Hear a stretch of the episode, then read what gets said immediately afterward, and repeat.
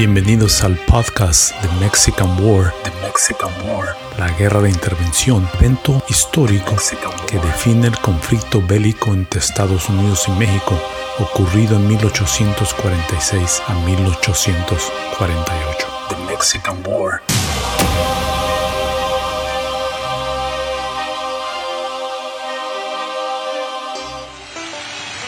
Los tejanos, de acuerdo al historiador Paul Andrew Hutton, catalogaban al inminente conflicto bélico como un combate entre dos civilizaciones que pugnaban a la libertad en contra de la tiranía, a la democracia sobre el despotismo, a protestantes contra católicos, a la nueva y emprendedora sociedad de los Estados Unidos frente a una rezagada civilización mexicana, a una raza anglosajona en contra de una casta de mestizos, mezcla de indígenas y europeos, y por último, interponiendo una batalla gloriosa entre las fuerzas del bien en contra de las resiedumbres del mal.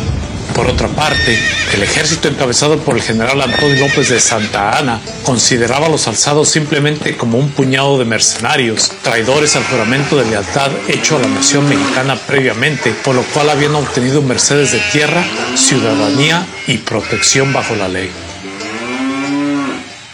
Como antesala a la descripción del ataque final a la fortificación militar de la misión del Álamo de San Antonio de Béjar, se deben analizar no solamente los posibles escenarios que conllevaron a la realización de esta batalla, sino también las potenciales causas que orillaron a los militantes a ser partícipes de la misma.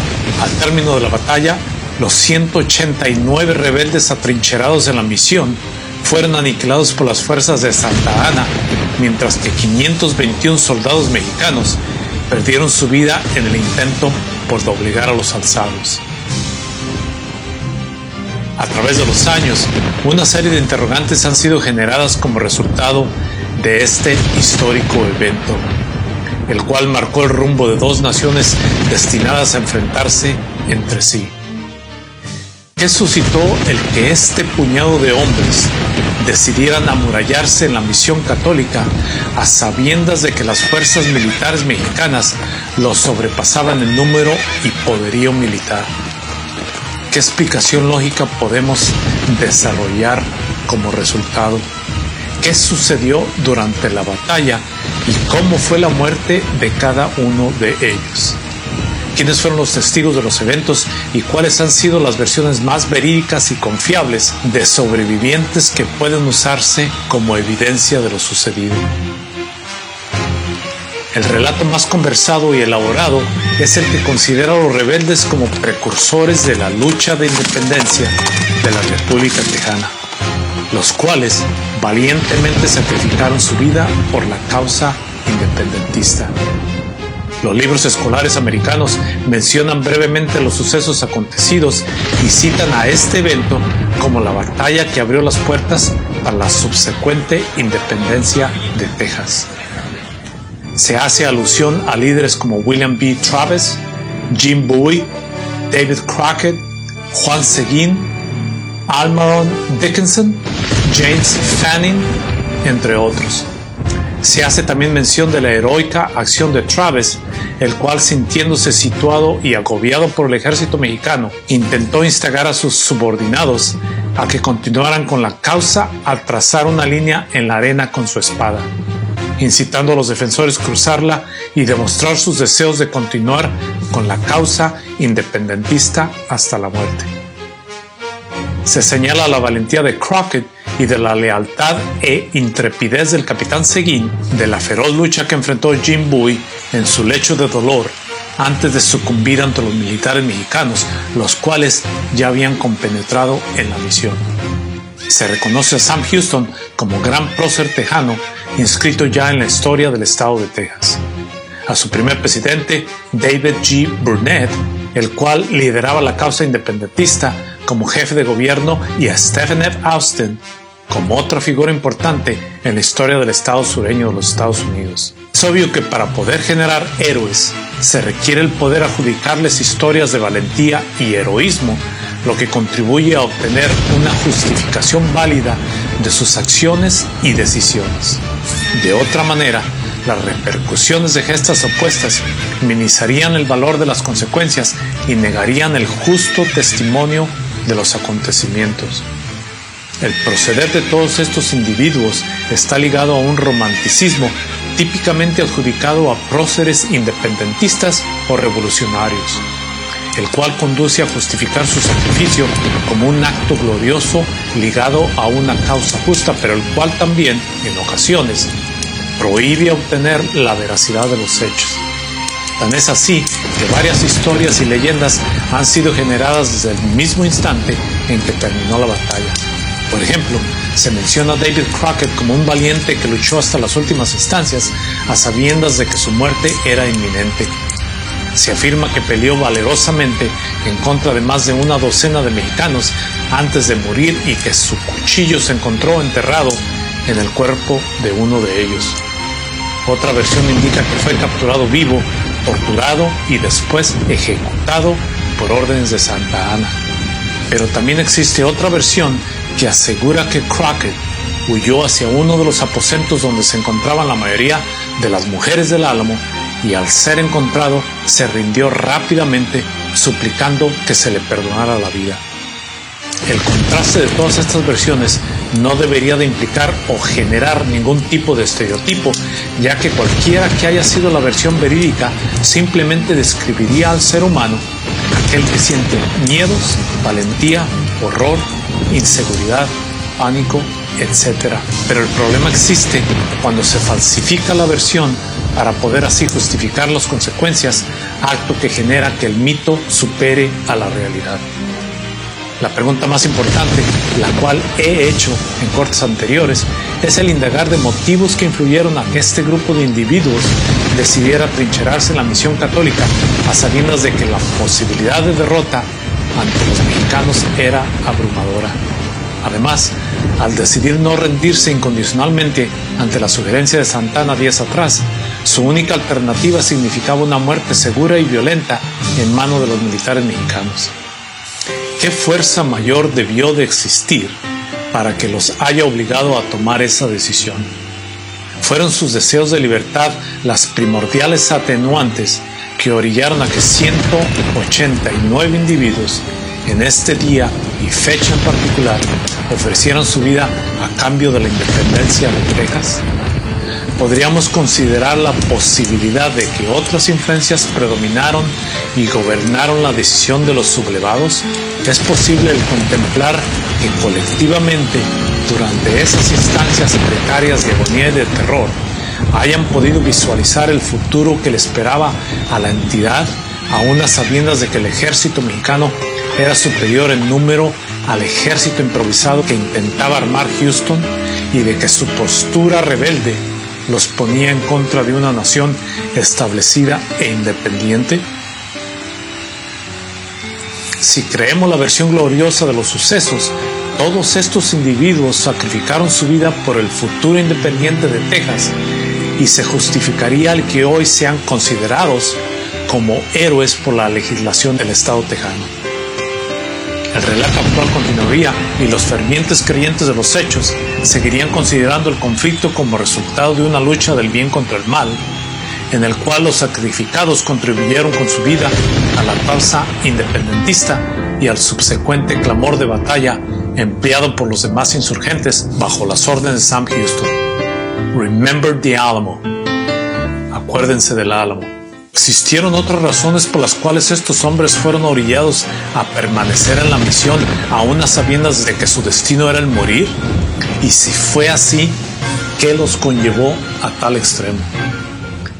Artículos publicados en el San Antonio Express News en recientes fechas a nuestra época indican una versión de los hechos muy diferente a la que actualmente es reconocida por muchos de ser la versión oficial. La pregunta más apropiada que se han formulado muchos académicos e historiadores, los cuales han intentado indagar acerca de los detalles del evento histórico, ha sido ¿cómo se pueden saber detalles del acontecimiento si todos los defensores de la misión perdieron su vida durante el combate final? ¿Qué testigos confiables pueden contribuir a que se sepa con exactitud lo que realmente sucedió el 23 de febrero de 1836.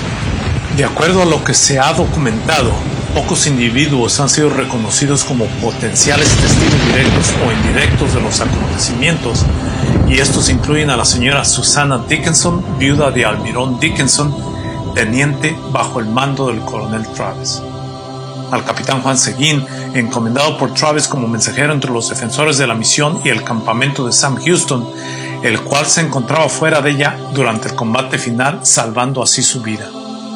Su relato provee vital información de lo que ocurría dentro de la misión días y horas antes del combate final, pero carece de información generada durante las horas del conflicto.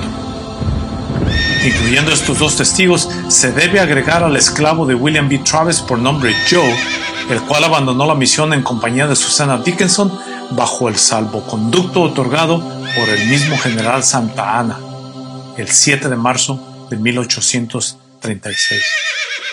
Estos dos llevaron información valiosa a Sam Houston días después, referente a la batalla misma y la fuerza militar del ejército mexicano, lo que orilló a Houston a movilizar sus tropas en dirección opuesta a la de Santa Ana.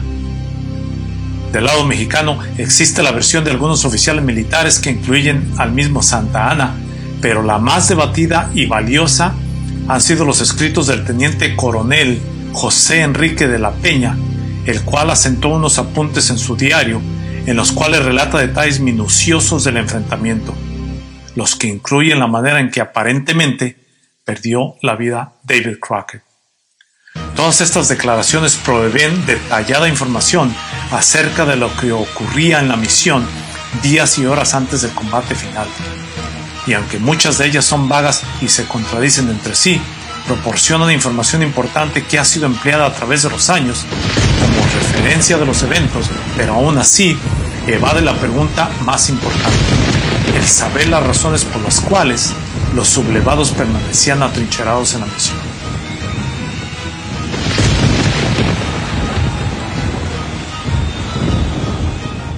En un artículo publicado en el San Antonio Express News el 31 de enero de 1995 titulado Alamo Well and Treasure and Mystery, They Could Uncover Treasure Relics from Famous Sea, el autor J. Michael Parker hace referencia a una leyenda conocida como el Tesoro de San Saba, de la cual se relaciona a sacerdotes españoles jesuitas con el descubrimiento de una mina de plata en las proximidades de San Antonio, de la cual extraían el valioso material usando a indios Lipan como trabajadores de la misma.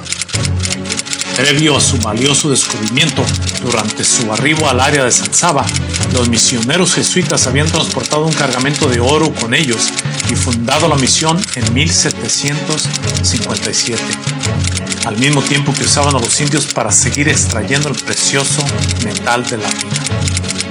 De acuerdo a la misma historia y leyenda, Jim Bowie y su hermano Resen E. Bowie iniciaron la búsqueda de la mina a su arribo a San Antonio y con la ayuda de los indios lograron encontrarla. Consiguieron extraer plata y oro de la misma enterrando el botín en un lugar estratégico cerca de San Antonio. De acuerdo al artículo publicado, una porción del tesoro fue usado para financiar la revolución tejana y lo demás fue transportado dentro de la misión al darse cuenta del arribo de las tropas mexicanas al área de San Antonio de Bejar.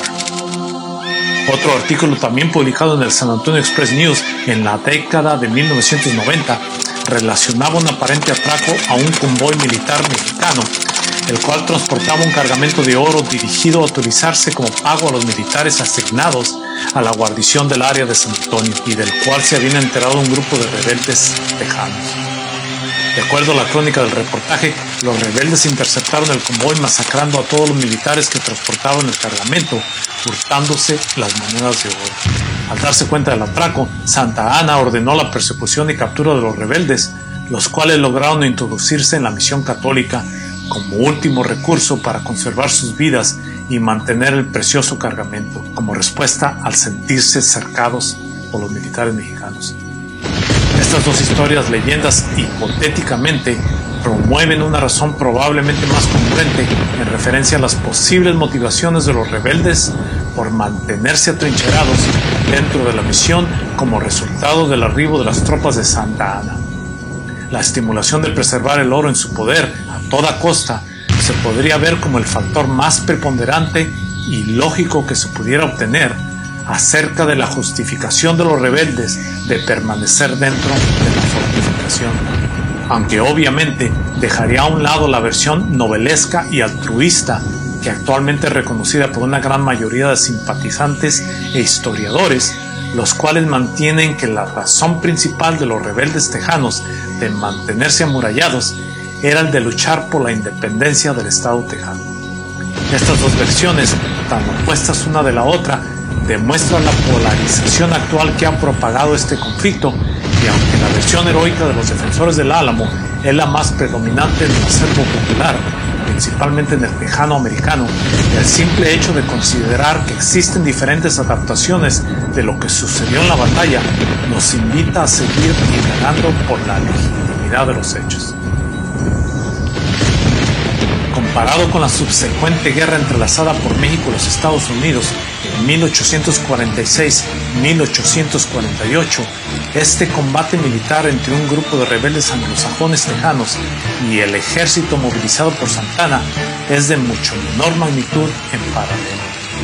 Los efectos inmediatos de esta batalla y la consecuente derrota en la batalla de San Jacinto a manos del ejército de Sam Houston conllevó a que Santana firmara acuerdos con los rebeldes en los cuales cedía la independencia del gobierno central de México a los rebeldes. Pero este mismo, lejos de ser ratificado por el Congreso mexicano, simplemente fungió como pretexto para que poco después fuera destituido Santana del cargo de presidente de la República. Y aún después de su declaración de independencia, el Estado tejano continuaba siendo considerado parte del territorio mexicano por el Congreso de la Nación y se conservaba la posibilidad de poder enviar más expediciones militares para someter a los alzados. La misma fuerza militar que permanecía en el Estado tejano aún después de la derrota y captura de Santana en San Jacinto era lo suficientemente fuerte y numerosa para derrotar a los rebeldes tejanos ante los acuerdos firmados por el presidente derrotado, obligaban a que las demás fuerzas, consideradas de ser superior en número y poderío militar a la de los rebeldes, abandonaran el territorio mexicano y cruzaran el Río Grande, el cual serviría tiempo después como demarcación territorial entre Texas y región norte del territorio nacional, como resultado de los acuerdos firmados por los dos bandos en el Tratado de Velasco. ¿Por qué le sigue generando dolor y arrebato al país mexicano el haber perdido el estado de Texas a manos de los colonos anglosajones? ¿Qué razones existieron para que muchos de aquellos colonos y algunos más de los actuales ciudadanos americanos continúen menospreciando al ciudadano mexicano? ¿Existen razones suficientes para que el país mexicano continúe considerando al americano como colonialista e intervencionista? ¿Se puede seguir culpando a los Estados Unidos de todos los problemas sociales y políticos que enfrenta la nación mexicana hasta la fecha? ¿Fue este conflicto en realidad una lucha de castas de contrastes opuestos y extremos, de los cuales generaciones actuales han engendrado como resultado? ¿Qué alternativas podríamos forjarnos nosotros, ciudadanos mexicanos residiendo en los Estados Unidos? ¿Tenemos las justificaciones suficientes para seguir sintiéndonos conquistados y menospreciados por la sociedad americana o deberíamos eliminar ya esos sentimientos de inferioridad de nuestras vidas y seguir forjando nuestro futuro como ciudadanos capaces de obtener y de lograr nuestras metas independientemente de nuestro origen étnico-cultural?